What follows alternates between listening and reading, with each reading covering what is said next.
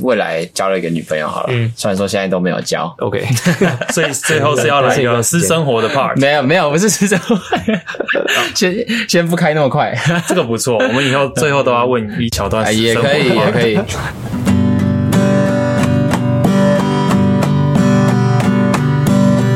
Look at the stars, look how they shine for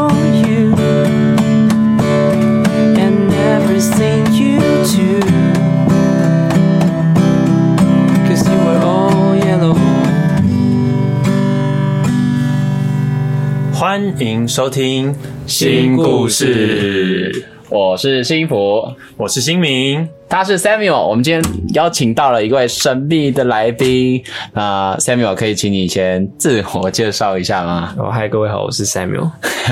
Samuel 啊，你是啊，你目前是做刚刚是说管理顾问是吗？对，管理顾问，那管理顾问在我的想象中是不是就是嗯，有点像这个绝命律师吗？还是什么无照律师里面的这个有点像律师的样子，就穿着穿着西装打领带走到公司里面去说，我可以解救你们公司，是这样的形象吗？你讲的没有错，应该说，呃，我们穿的穿的东西是一样的，然后手上拿着的公事包也是一样的，但是我们做的事情跟律师是差非常多的。那你可以跟我们稍微透露一下说。到底管理顾问是在做什么吗？OK，那个管理顾问啊，就是我我们讲讲很像企业的医生啊。那我我们做的事情有包括了，就是说嗯你企业里头可能有一些问题，比如说，诶、这个、这个这个公司发现说它的呃营收正在下降啊，或是说利润越来越不好，或是某个产品开始卖不出去了。那他可能想要知道为什么为什么会发生这样子的问题，然后要怎么样去解决的时候，可能就会找到管理顾问。那另外一种可能状况是，像公司里头都有策略策略的部门嘛，那这个策略部门它里头一定会做很多的就是公司方向的决策，但是这个策略部门里头它没有办法包山包海的去知道整个公司所有的决策，譬如说呃、嗯。产品要怎么设计啊，或是说这个呃供应链要怎么样去去去做分析或者是做重整啊，嗯。这个不是不是一个策略部门里头单单几个人就可以做到的事情。那当需要这样子的呃，就是脑袋啊，或者是说需要这样子的专业的人才去做分析的时候，有可能也会找管理顾问。嗯，而且我觉得就是在公司之间自己看自己也常常会有盲点啦，像我自己在录音啊，对吧、就常常自己听到第一百遍的时候，根本就觉得自己作品超棒，但其实根本就别人就说啊，你这边走音啊，你这边吊牌，听不出来，自己其实就常常盲点，所以才会找到这样管理公司来解决自己公司内部看不到的情况，这样子吗？对，的确，这也是一种一种状况，因为我们也是常常碰到一些呃企业主啊，他们在就说经营自己的企业的时候，因为有时候已习惯了一种经营方式，对啊，对啊，所以他们习惯了之后，有时候不太会去转变，说，诶，其实事实上市场上面也有另外一种想法有另外一种想法出现了，或者说有另外一种声音，嗯。或者说这个市场已经在做，已已经在一些变化了。然后，即使他内部的这种员工提出来这些这些已经在变化的这个状况，他可能也不一定会接纳或是采用。但是这个时候就会需要另外一个人出来跟你、跟你、跟你建议、跟你建议一下。这个时候，这个事情发生了，就跟嗯养小孩是一样的嘛。就你爸妈跟你讲要做什么事情，永远都不会听的。啊，但是，假如说一个外人啊，譬如说一个老师啊，或者是说一个呃，譬如说你的朋友嗯来给你这样子的建议的时候，你可能就会觉得，哎、好像我可以去听听看，或者去做做看，嗯差不多是这个概念。OK，所以 Samuel，你是说管理顾问呢是在做一件事情，就是当企业它发生问题、发生难题，他发觉说他可能营收 maybe 上不去，或者是他觉得他成本一直没有办法压下来，在这些企业遇到困难的时候，你去从一个旁观者的角度去帮他做分析。呃，没错，大概是可以这样子。那像这样子的，像这样子的客户是是怎么样找到你们的呢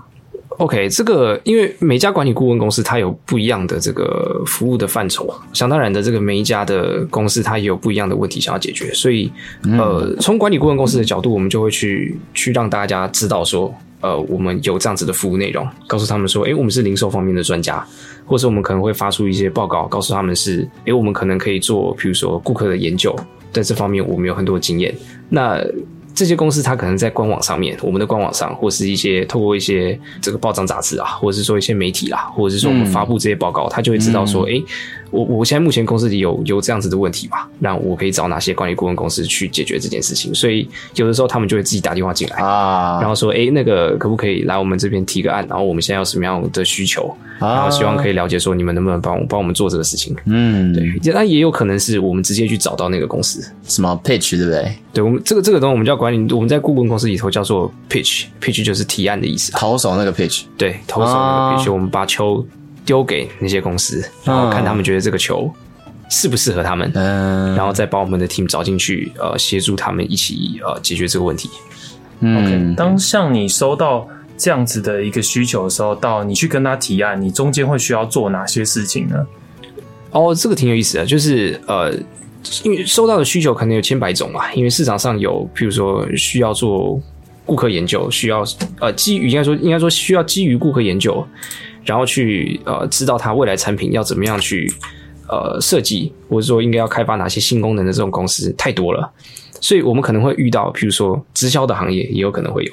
或者是说诶零售的行业也有可能会有，或者是说软体的行业也有可能会有。所以当我们拿到这些需求的时候，我们要做的事情就是目标是要把这个提案的简报，或者说提案的这个 idea 生出来。那有可能很多事情就要做了。第一个是因为行业太多种，所以我们要去研究这个行业里头它到底是发生什么样子的事情，然后接着我们要去研究这家公司它可能会遇到什么样的问题。再来，我们可能要在提案之前，先去抓几个人，大致上来问一问，有可能就是这个行业里头的顾顾客他们在意的是什么东西。然后最后我们要去做这个简报，我们有有这个简报，我们才有办法跟这家公司提案，嗯，说，哎，我们可以做做这件事，从头到尾是怎么样去规划这个专案的内容的。所以有很多事情要做，在再去再去提案之前，我们大致上就要对这家公司有个五六七成了解。对，所以当你拿到需求的时候，需求会不会呃，会不会其实很模糊？它只是说，嗯，我不知道为什么我好像就就我们业务部门现在就是卡住，好像一直找不到新客户。那像这样子模糊的需求，你会不会先需要去跟对方的、嗯、maybe 管理团队先做一些沟通，你才有办法去做接下来的研究？这个一定要的，就是我们在管理顾问里面最重要的事情，就是要定义问题，把问题定义清楚。因为假设说我今天进到你的公司里头，然后我的目的就是帮你解决问题，但这个问题定义的不清不楚的、模模糊糊的，那我就没有办法往下推进了，对吧？所以这个这个一定是往往返的沟通啊。然后在呃，我们说甚甚至在提案啊之前，我们就要先定义这件事情。那当然，这个问题它在提案之后，可能还会再做改变啊。那这个改变之后，我们会会再跟他们的管理层有很多次的会议的沟通，然后在专案正式开始的时候，会有一个叫做 kick off meeting 的东西，就是这个专案 OK 要正式开始了，那我们就锚定了，我今天要解决问题的方向就是这样。嗯嗯那这个问题会非常的细致，细致到假如说我你今天要这个提升营收，你要提升几 percent，有可能都会写出来，嗯，到到这种细致程度。像你有没有最近比较印象深刻的案子？就是比方说，他具体的希望你们解决的问题是什么，这个或是可能大家有听过的公司？你上次有说你在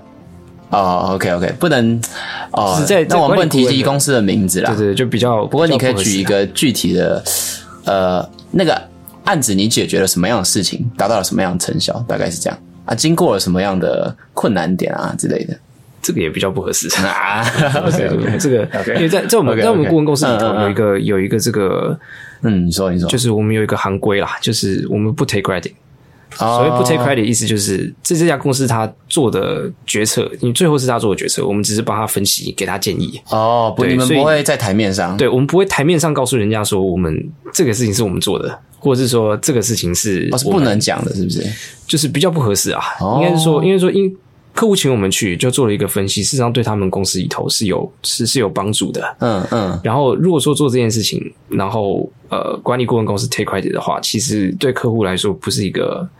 怎么讲，不是一个好的好的态度啦。哦，对啊，所以我们所以我们通常就是好给你们建议之后，我们就就离开。嗯那要不要做决定是你的选择，因为最后这个这个这件事情要不要做是你下的口。嗯那你结果也会是也会是就是不论是好的，那当然我们希望不要是不好的事情发生嘛。嗯嗯但是嗯嗯嗯只要是好的结果，那 credit 全部都是你们公司自己自己得到的。对，哦是你们做了这个决定，要请顾问公司进来帮你们做分析，然后是你自己做这个决定，在顾问公司分析完之后。你要采用这个建议，嗯并且落地实行。所以这一切一切都是公司他们的的的的 credit，就是能能能有这样子的成就，都是公司的，就是我们讲、就我们的客户的客户的决定。你们算是幕后啦。对，我们算是幕后的。那我们也哦不希望说，呃，去让大家知道，就是好像这些东西做了什么样子的事情。OK 所以在这个方面的话，关于顾问公司通常呃比较不适合去分享我们过往的案例的内容啊。OK，那嗯呃，像刚刚 Samuel 这样说的话，那呃，如果没有办法去去讲说哦，客户做了这些事情，其实是有部分是我们的功劳。如果没有办法这样说的话，那其他新的客户要怎么样去呃，你要怎么去 promote 给新的客户？因为你没有办法说哦、呃，之前因为我帮叉叉公司嗯哦、增加了多少营收是我们的功劳，那嗯新的客户要怎么样相信你呢？这个这个东西就会变成是一个 confidential 的事情，就是譬如说我在我在下一个 pitch 的里头，我会把这个专案的呃的一些成效，或者是说我过往我会用去识别化的方式啊，譬如说我针对某某零售的这个公司做了哪些事情啊对对对我可能会放在这个这个简报里头，然后我报告完之后，这个东西不一定会留给客户看。嗯，所以，比如说，我可能就会拿回来，就是我只是示意的告诉你说，我曾经做过这件事情，哦但是我还是没有要 take credit，就是我只是告诉你，如果你今天做这件事情，你可能会跟他一样，有跟他一样的效果。那个我最近看那个啊《非常律师》，嗯它里面就也要这样做，因为他们也要保保密。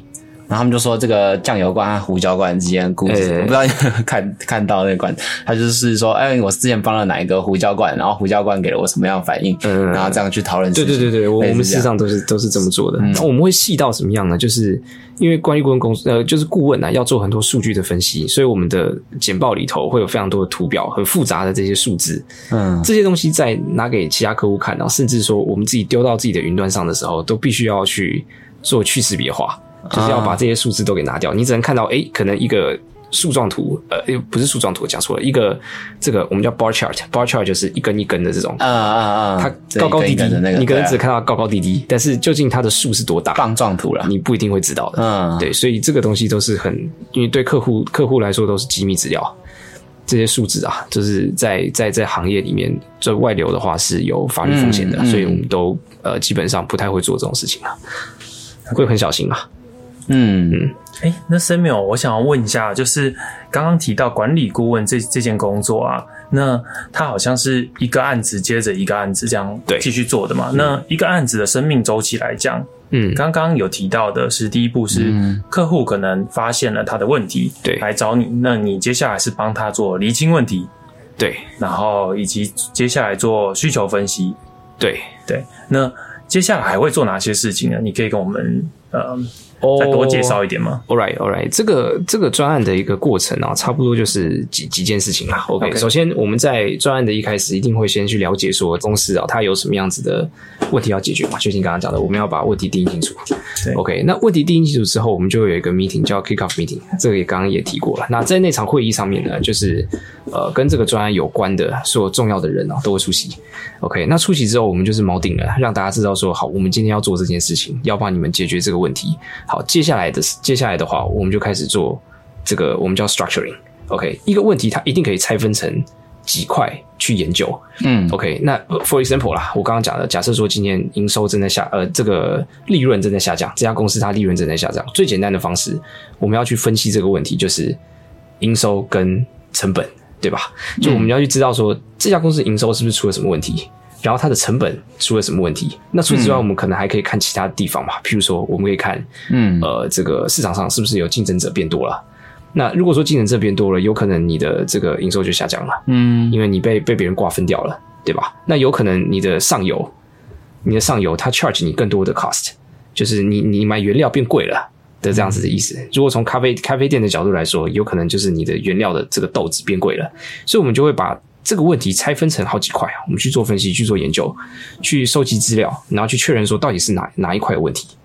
OK，那当然这中间还有很多就是非常复杂的方式啦。那这个这个以后有机会可以再跟大家分享。那我们做完 structuring 之后，接下来就会去进一步的把这个 structure 里面的每一块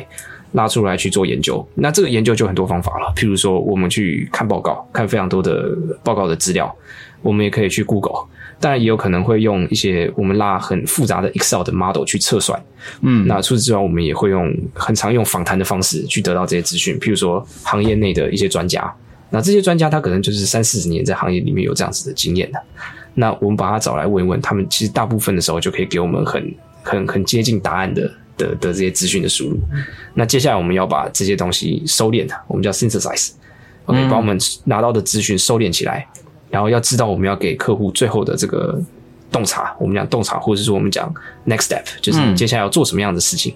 OK，把它 synthesize 好之后，做成简报，然后跟客户报告，差不多一个专案的流程就是这个样子。嗯，所以是会不断的循环这样子的过程。，对，会不断的循环这样子的过程一，间公司不断循环吗？还是不同间公司？就是看你一个专案，你一个专案里头有可能刚刚那个循环呢、会跑两三次，哦也有可能一次就结束了。哦，对那这样一次不知道大概多久？哎，这样子的话，呃，你要做这样子的分析，其实都要蛮久的时间的，因为你想一天一个人就是二十四小时的时间的，然后很多分析其实非常复杂的，比如说你要知道一个市场上的，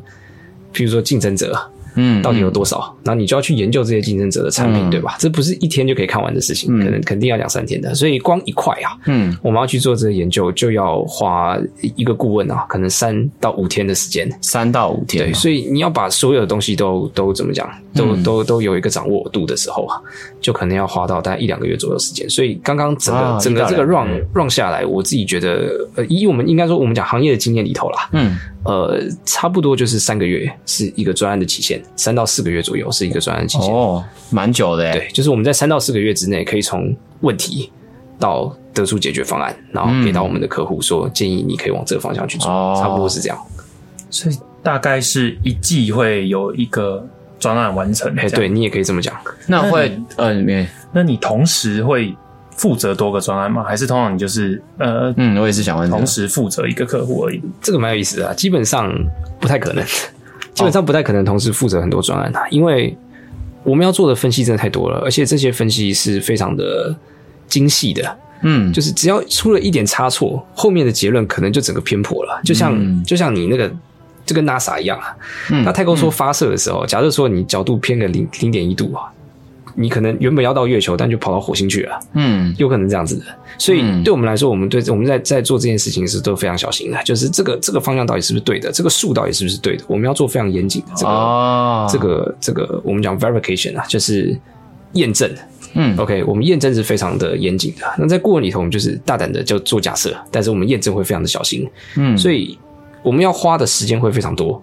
而且再加上我们工作的这个一整天的行程啊，差不多就是早上进到办公室里头，对你提一下这个好了，你一天大概哎对对说明一下，你都像我七点多起床，嗯你们好像比较晚，但是也很晚下。对，我们会稍微晚一点的，就我们上班时间大概都是九点到九点半左右，你会进到办公室。那啊进办看公室专案团队的状况，有时候我们的 PM，PM 就是 Project Manager 啊，就是我们这个专案的领头、领头羊啦。哎，那这个领头羊他就会告诉我们说，OK，今天我们譬如说九点大家 check in，那 check in 的目的呢是大家开一个小的会议，啊去去去讲好今天说我们要做什么样子的事情、嗯 o k 今天进度是什么？晨会没错，就是像晨会的意思。然后大家知道说、我们今天的产出的样貌可能是怎么样，会是什么？嗯 right？然后早上开完会之后呢，可能我们就大家会各自有各自的事情要做。例如说，我就刚刚讲的啊，比如说访谈啊，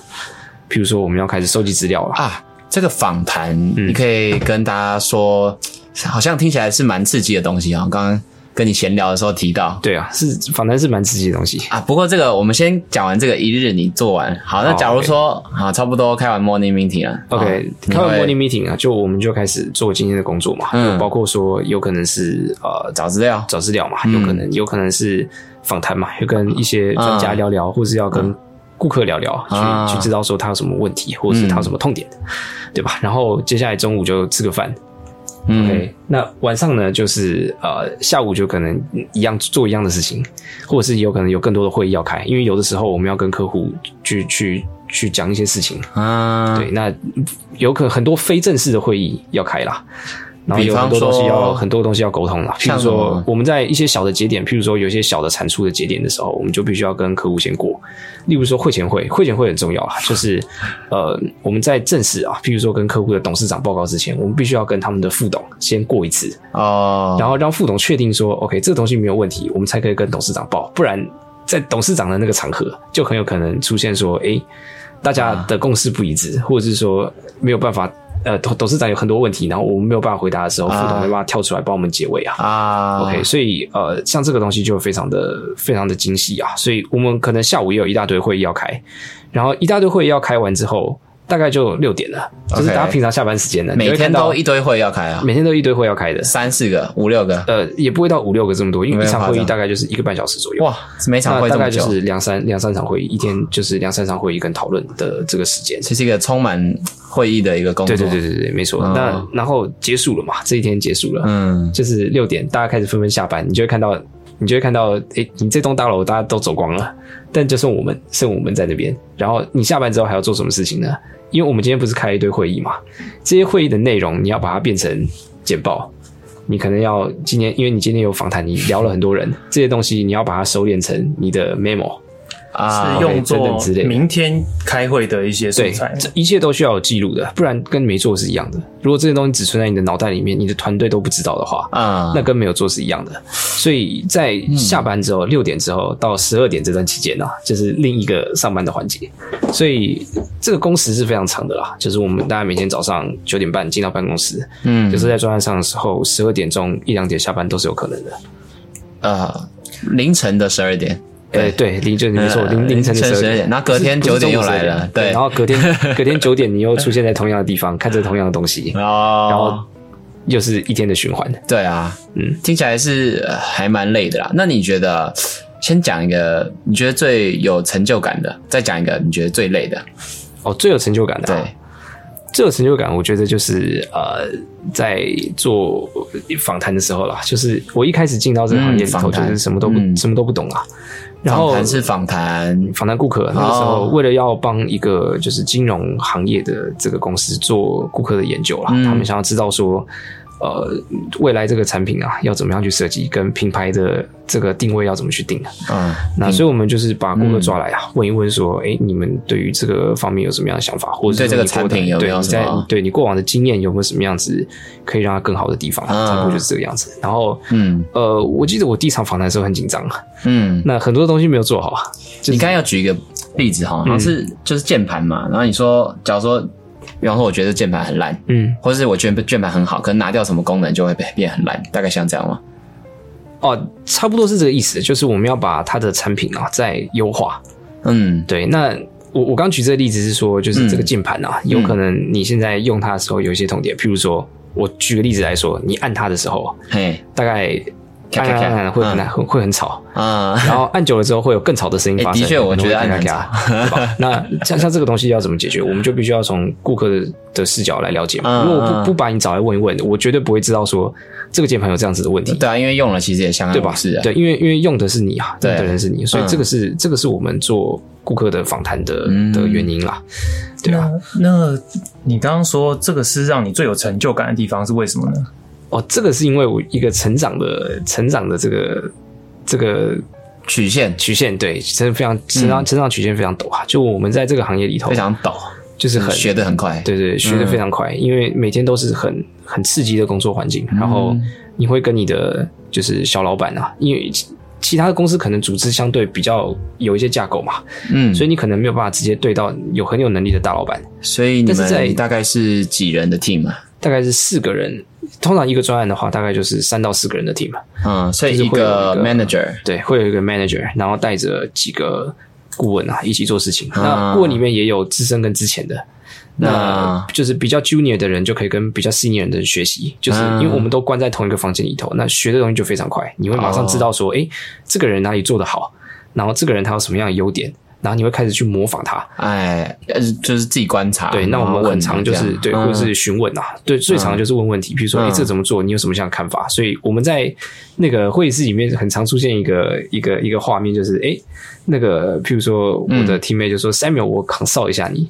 然后这张这张简报你觉得做的怎么样？哦有没有什么什么需要调整的东西？哦或者是说，哎，我们在可能在讨论一个东西的时候，就会有 pop up 非常多的想法，所以我们在讨论之所以会这么长啊，有的时候是因为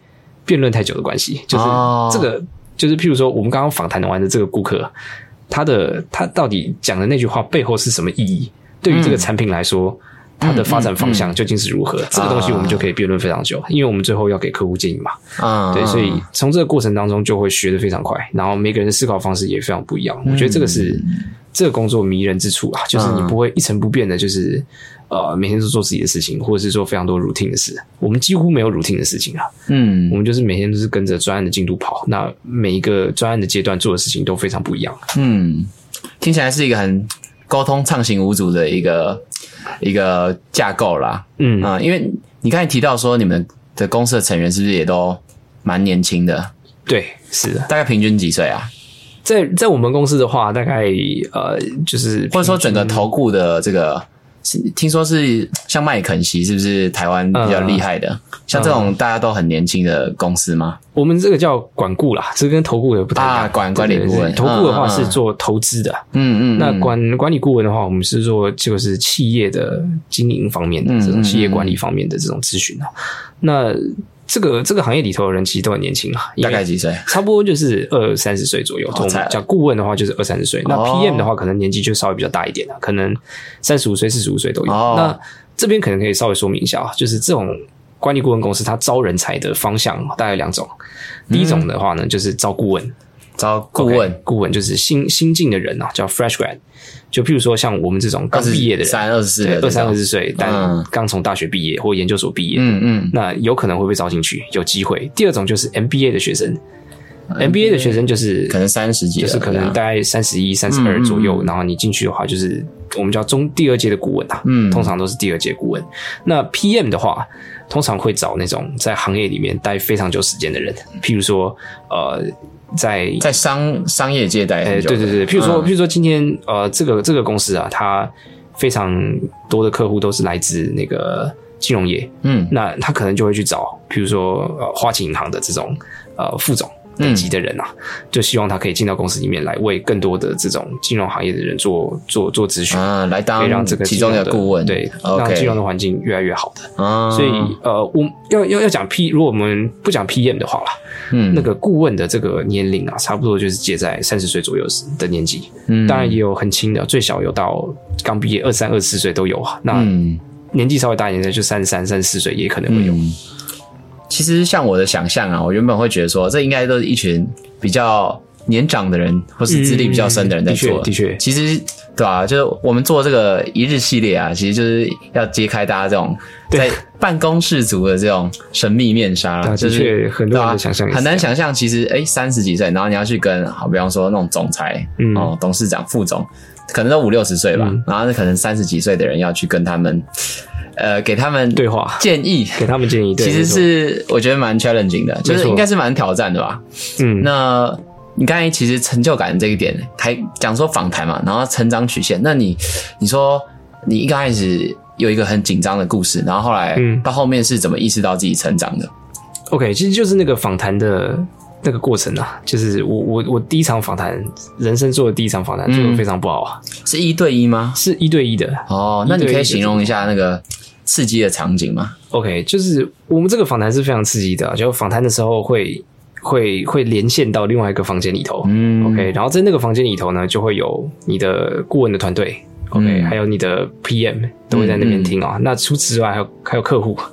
，OK，所有人都会聚集在那边听这场访谈的状况。嗯，那嗯你在这个访谈室里头，不是只有问就完事了，嗯是你这场访谈的目的啊，是要你要你要能够从你的顾客身上挖出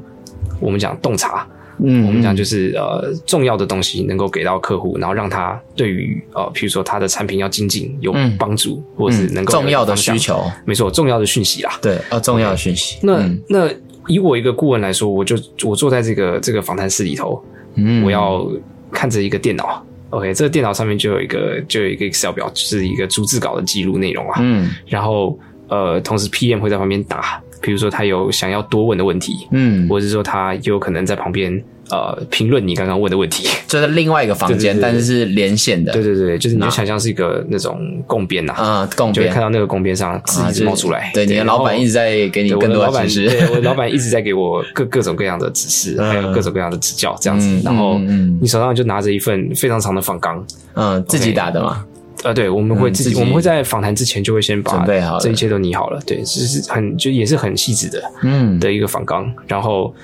呃，你同时要做笔记。嗯。OK，所以呃，当我问的时候啊，那个顾客丢东西回来，嗯。然后我要知道怎么样去审问他，我要怎么样去挖到我能够挖到东西，不是单纯按照访纲上的问题一题一题问下来就完事的。嗯。对，因为如果照着访纲上的问题一题一题问下来，你就没办法得到顾客要的东西，对了，对，就你就没办法要到客，对应该说客户要的东西啦，你就没有办法知道了。嗯一定是一个一个一个一个氛围营造，一个对互动的一个过程，嗯你才有办法知道说，OK，最后他做这件事情的真正的原因是什么。对对，对，这个是非常困难的，所以呃，第一场就是做的非常不好啦。但是慢慢慢慢，呃，我跟我的就是主管啊，又有沟通啦，然后也有跟他从他身上学到很多东西，然后我也从其他的顾问身上学到很多东西，看了很多的这个影片啊，看过去访谈的影片，或者是去去去思考说怎么样让自己做得更好。那我记得在那个专案后期的访谈啊，就嗯后期做的还不赖。嗯，对啊，就是那个时候有受到一些肯定，我觉得是蛮好的。是受到顾客的肯定和是顾客基本上不会跟我们评价啦，但哦是客户客户客户啦客户客户觉得就是哎，走到后面做的还是开始有这个管理顾问的，对对对，就觉得自己有像一个顾问，的确能够给到就是我们的客户一些建议啊，嗯。能够帮助他们的这个公司有所成长，或是能够帮助他们解决问题的时候，嗯。我觉得是最最大的这种成就感。自我的成长，对对对。是这一份可能像管理顾问里面会比较对对有成就感的部分。会觉得、嗯会觉得我们今天做这个事情，不只是帮我们的客户赚到钱啊，嗯，你自己也成长不只是了，对我自己也成长，哦而且因为我把这个产品改良的更好了，啊，或者是说，因为我提出这个建议，然后客户做了，然后这嗯个产品变得更好，那使用它的人也更舒服，那嗯就是就是一个很好的。很好的这个这个这个成就感啊，就会觉得说，好，我做这件事情，并不是只是为了一间公司，而是为了很多使用者。嗯对，这种感觉是很不错的。啊哎，Samuel，嗯我还想问你一个问题哦，就是你一开始是怎么进到这个管理顾问界的？嗯，你是什么系的？方便说一下吗？哦，可以可以，我是那个国际企业学系台台大的对，我是呃台湾大学国际企业学系毕业的。嗯对，然后呃，我要说怎么进到这个行业啊，应该算是说我大，我记得我大三的时候啊，嗯那个时候很多的学长啊，纷纷开始在找工作了，嗯，然后很多人就是很多人就是很很向往着。我第一次听到管理顾问这个名词啊，大概是大三的时候，就有一些学长开始。呃，开始投实习啊，然后就进到这个、啊进到这个行业里头去实习。那我我其实坦白说，也不那个时候我也不知道这个这个这个在干什么啊、然后我有一次跟跟朋友在闲聊的时候，他就问说：“哎，你以后想要走哪一行所以这个也趁机开箱一下台大国企，？” 可以啊，可以 大家听好了，这个顶尖的，这个大家都在干嘛？这个这应该大家会蛮有兴趣的哦。我也觉得应该是啊，对啊。那我反正我们那天就在闲聊嘛，然后闲聊闲聊之后，他就问我说，我朋友就问我说，哎、你以后想干哪一行啊？我就说管理顾问，我想都没想，我就想讲讲管理顾问。然后我怎么记得你以前是说投资顾问？对，以前以前好像有这么样的事情，但都我记得我那时候跟你聊的时候，好像是嗯高中的时候，是不是？啊高中的时候，那时候蛮想走金融业的，啊可惜就就走错路了，嗯就没有那个就变选错选错系了，对，就变成、哦。就变成气管系了，嗯。对。然后那个时候那个时候就他就问我这件事情，然后我就回答说、哦我做管理顾问，嗯然后他就说我完全没有看到你有在准备的感觉，然后这时候我才惊觉说，诶，如果要进到管理顾问这行，好像不是件很容易的事情，嗯嗯，对，所以呃，自从那一次之后，我就开始呃有有有一些准备啦。那这个准备就包括说，呃，可能到那个到一些顾问公司实习啊，或者是说台大里头其实刚好有开一些课程啊。如果大家有听过的话，比如说像是嗯呃 CTPS 啊，CTPS 是一个就是解决问题实务的课程，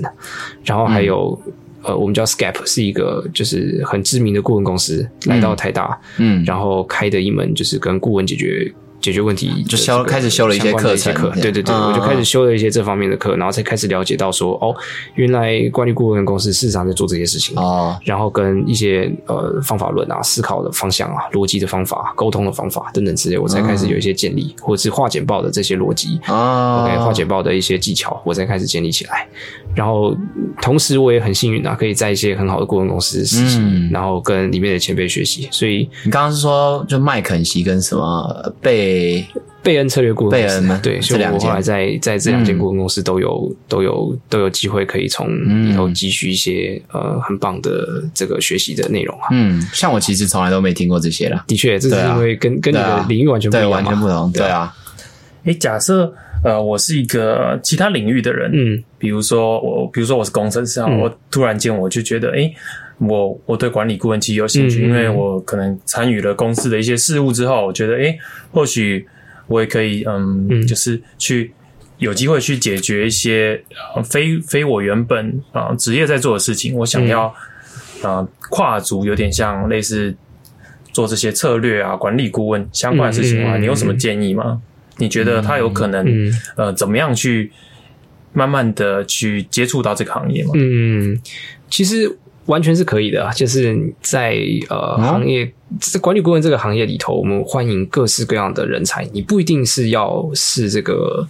这个商管背景毕业的人，嗯。因为呃，坦白说，商学这个东西它就是逻辑造成，就是逻辑组合起来的，或者跟一些就是一些经验组合起来，跟一些案例组合起来，嗯，所以嗯呃，如果你有你有时间的话，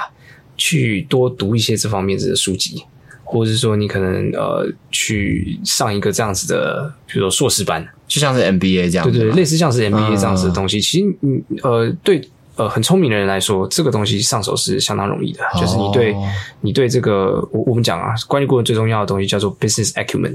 所谓 business acumen 就是应该讲讲讲简单叫 business sense。啊 OK，、嗯你要有这个嗯 sense，、是是对聪明的人来说不是一件很难的事情。哦 OK，或者是说你要有你要累积这样子的经验，其实是很快的。你只要愿意读书，你只要愿意呃，就是精进这方面的能力，然后在工作上面你有一些基本的呃，比如说你你很会做简报啦，或者是说你很能够把一些复杂的资讯 structure 起来，嗯，或者是你很会沟通，你在讲话的时候可以明了或者是有架构的让别人听清楚你在讲什么。那这些东西就是管理顾问想要的一个的一些特质啦。嗯对，所以我们是欢迎各行各业的人啊。那在在我们这个行业里头，我们也有遇过一些，譬如说像我我有一位同事啊，他就是台大的那个植物 植物系微生物病理学系毕业的哦微生物对，他就是毕哦，念真的很跳动哎，很跳动，对啊啊。然后我也看过，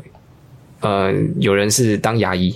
然啊后做一做，然后就去去当顾问的。然后我也有看过，之前是在当人权律师，然后当顾问的。嗯那从管理顾问公司出去之后，大家做的工，大家做的工作也非常的不一样。嗯。OK，也也有人是当歌手的。如果你、如果你知道的话，有个叫做 John Legend 的人，啊哦，John 我最喜欢的歌手哎，哎，你知道 John Legend 是 John Legend 是 Wharton 毕业的，他是那个 Wharton Wa- Wharton 就是宾州大学的嗯，商学院毕业的。哦。他在毕业之后去呃，现在世界上第二大的顾问公司工作，什么公司？叫叫 Boston Consulting Group，是？Boston BCG Consulting，嗯，OK，是世界上就是非常非常非常有声誉的一个嗯。顾问公司啊。然后后来他出来之后，就变成就是你们现在看到的样子。所以，所以其实其实我我们这个行业里头是汇聚了各式各样不一样的人才。嗯，那重点是你的你的你的沟通能力，对你的逻辑。逻辑能力，嗯。对，跟你呃把这些资讯收敛呈起来现的呈现的能力，对。对，能不能够给到就是客户有意义的这个、嗯。的这个方向，客户能够、能不能够给到有意义的建议，然后帮助嗯就是这个行业变得更好，是是我们这个行业里头的宗旨啊。嗯对，所以其实各行各业人都有机会进到这个行业里头来，嗯，对，都有机会体验一下听起来就是管理顾问的这可个状况能。很喜欢跟人接触的对的个性的话，还蛮适合的吧。对，没错对没错。嗯诶，最后我还想再问 Samuel 一个问题哦，就是嗯现在你担任管理顾问是一年左右嘛，对不对？差不多，那嗯，如果让你想象你五年后，你会觉得说你五年后会是在做怎么样的事情呢？嗯五年后哦，对，哦，这个这个有点难啊。五年后的话，其实你还会再管理顾问吗？我觉得很有可能，因为嗯以以我的个性来说啦，就是管理顾问也很欢迎一种人，就是呃讲讲难听点，就是你什么都很喜欢的。哎，应该说讲好听点，就是你什么都很喜欢的。那也有一些也有一些人是哎，我不知道要干嘛的，啊人呢进到管理顾问这个行业，因为在管理顾问这个行业里头，你没有一个一定的方向。OK，你不需要说我我今天就是做对，譬如说我今天就是在金融业这个行业里头，我所有做的东西都跟金融相关。哦，或者是说我今天就在游戏业这个行业里头，我所做的分析，或者是我每天围绕着的东西都是游戏。嗯，那在管理顾问这行业，就是我们刚刚讲，每三个月会换一次专案嘛，哎。所以三到四个月你就会接触一个完全不一样的东西。嗯，对啊，我觉得听起来很有趣诶，对啊，例如说像我进到公司才一年左色色的时间，业这样，对啊，嗯，我进到公司才一年左右的时间，我就已经碰过了，就譬如说。呃，那个企业企业这种端对企业端间的软体销售啦，或者是说汽车相关的啦，汽车，然后嗯。直销相关的啦，直销，然后还有什么金融金融行业相关的啦，嗯。啊，然后还有很多比如说建筑相关的企业都碰过了，所以呃，这个这个东西是对我来说比较有兴趣的，就是没有我不用呃觉得自己是在某一个特别的行业里面，嗯，对，然后我可以帮不同行业做不一样的事情，学不一样的行业的、的的特色，嗯，对，所以我觉得以我的个性来说，因为我个性就是比较多元呐，就是我嗯会对蛮多事情都很有兴趣的，嗯。所以呃，我觉得如果可能，你讲五年后吧，嗯。如果真的我还在还在做上班族啦，这个前提之下，那我我觉得我很可能还会在这个行业里面继续继续耕耘的。哦，听起来 Samuel 是还蛮喜欢这个行业的，对。因为一方面是符合他的个性，他喜欢和人沟通，而且在这个行业其实可以接触到其他不同不同种类的行业，有点像是哎、每三个月有点像累换工作的这种感觉。哎、对对对对对，有有点这种感觉，嗯。对，是很有新鲜感的。就是每次 在上专案的时候，都是既兴奋又就既期待又怕受伤害，啊，这样，子的概念。嗯好，那我们今天就谢谢 Samuel。嗯，哎，等等，我还有一个最后一个问题想问，什么问题？这个问题呢，跟我们这个上一上一集比较有关系啊。这个、哎我们这个对不对？假如说你今天未来交了一个女朋友好了，嗯虽然说现在都没有交，OK，所以最后是要来一 个私生活的 part，没有没有，不是私生活，先先不开那么快，这个不错。我们以后最后都要问一小段哎私生活也可以也可以，就对啊。那我们先讲一个出街的问题好了。如果说你女朋友啊，就看你很忙，就早上九点就不见了嘛，啊，可能嗯八点多出门，啊，晚上十二点再回来，嗯，好，那你觉得他要怎么样的心态，或是说他有什么样的行为，比较能体谅你？就是什么事情是对方如果可以照顾到，你会觉得哦天哪，这个真的是太暖心了。我我我觉得，我觉得如果要问这个问题的话，我从择偶的择偶这个条这个这这个层面就也可以啊，你也可以讲私生活方向一点应。该说，应应该说，应该说，如果说如果说两个人啊，你的嗯生活状态真的差太多了啊，嗯，就一定会有问题的。譬如说，哦譬如说，OK，我每天十二点下班，对啊，然后我可能呃十二点下班之后，我会需要自己的空间。对啊，他可能他可能 complain 就说，哎、我已经三天没有跟你说话了，我们甚至连个晚餐都没有一起吃。对啊，我但我我觉得，我觉得在顾问这个行业里头，也不会说真的每天都给你操成这样子啊。对啦但是但是像像在，我觉得这个东西在呃，比如说暧昧的时候啦，或是说怎么讲，就是在交往前啊，是，在交往前的这个阶段，可能最先先沟通清楚比较好一点。嗯因为这毕竟是我们的工作模式嘛，这个是没有办法改变的。哦就不是说 OK，呃，今天呃 PM 说好，我我们这个团队可能要加班一下，嗯，你不能跟他说我不加班，哦或者说我今天不做。所以其实就是要比较心态是比较宽松，就是觉得哎、不一定很弹性，可以比较弹性，不是不觉得说一定要今天一定要一起出去做什么事情的那种、哎、对对对对的这种比较 free 的心态会比较对对对，我觉得心态上面可能要调整成这样，就是说，呃，不是说不是是一个比较体谅的状态啦对对，嗯不是我今天一定约好了就要做这件事情，或者是说，哦呃，有的人会觉得好像，呃，你你工作很忙，然后你不不花时间陪我，好啊，像是工作比我重要，但事实上不是的，对，事实就是上不是的，对对，不能把不不理他当成不爱他了。哎，对这个对女生来说你讲的没有错，就是。对，所以这这两个这两个 message 是不一样的啦，就是说，啊。就是说我今天要工作，我没有办法陪你，我跟你很抱歉，所以我下次补偿你，不是说工作比你重要，嗯而是说今天我我我真的没有办法，我必须做这件事情，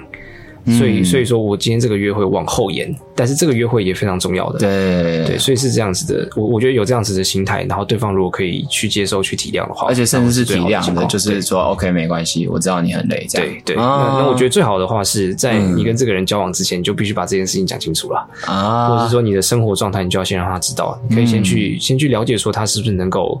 体谅这这件事情的人啊。嗯，对，这样会比较好一点。我觉得说，嗯嗯，与其说你们两个在一起之后，你再去做调整，或者是你再去再去跟他沟通这件事情，倒不如在在一起之前先把先先两边把这件事情沟通清楚。嗯，OK，那我以后我们就都加这一 part，就是如果要找 管理顾问对来当你的另一半的话，你要先注意什么点？对啊，对不对？这个听起来这么酷的职称，难免大家会遇到。对啊，对 我觉得对，是没错。那我觉得啦，听起来跟这个我我们做医师也蛮像的啦，就是我们也是有时候被排班，你没有办法去选，嗯或是上一集有提到的护理师也是一样，这些排班制度就是我自己在出来这一年，就是或者是开始工作之后，就大大幅的去感受到这件事情，就是。嗯其实有时候工作真的很累，也不是你的错，也不是另外一半的错，对对，但是就是像你，我觉得你其实提出一个很好的点，就是你在选择的时候，就是找一个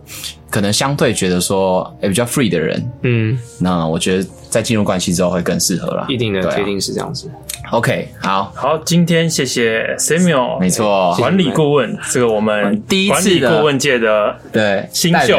对，我们希望五年后他是管理顾问界的大佬，对再来访问他一次，。嘿，这可以，这可以。可以啊，绝对没有问题。对，好，好，今天就谢谢大家对，我。们的一日系列第一集，那也欢迎大家把留言啊，有什么想法都可以告诉我们，也可以敲碗哪一个职业，你就觉得哦，这个职业听起来超酷、哦，我们就去想办法找到这一个这样的朋友来访问给大家听，好不好？然后再跟大家讲他的择偶条件是什么。好，那就先这样啦，谢谢大家，拜拜，拜拜。拜拜。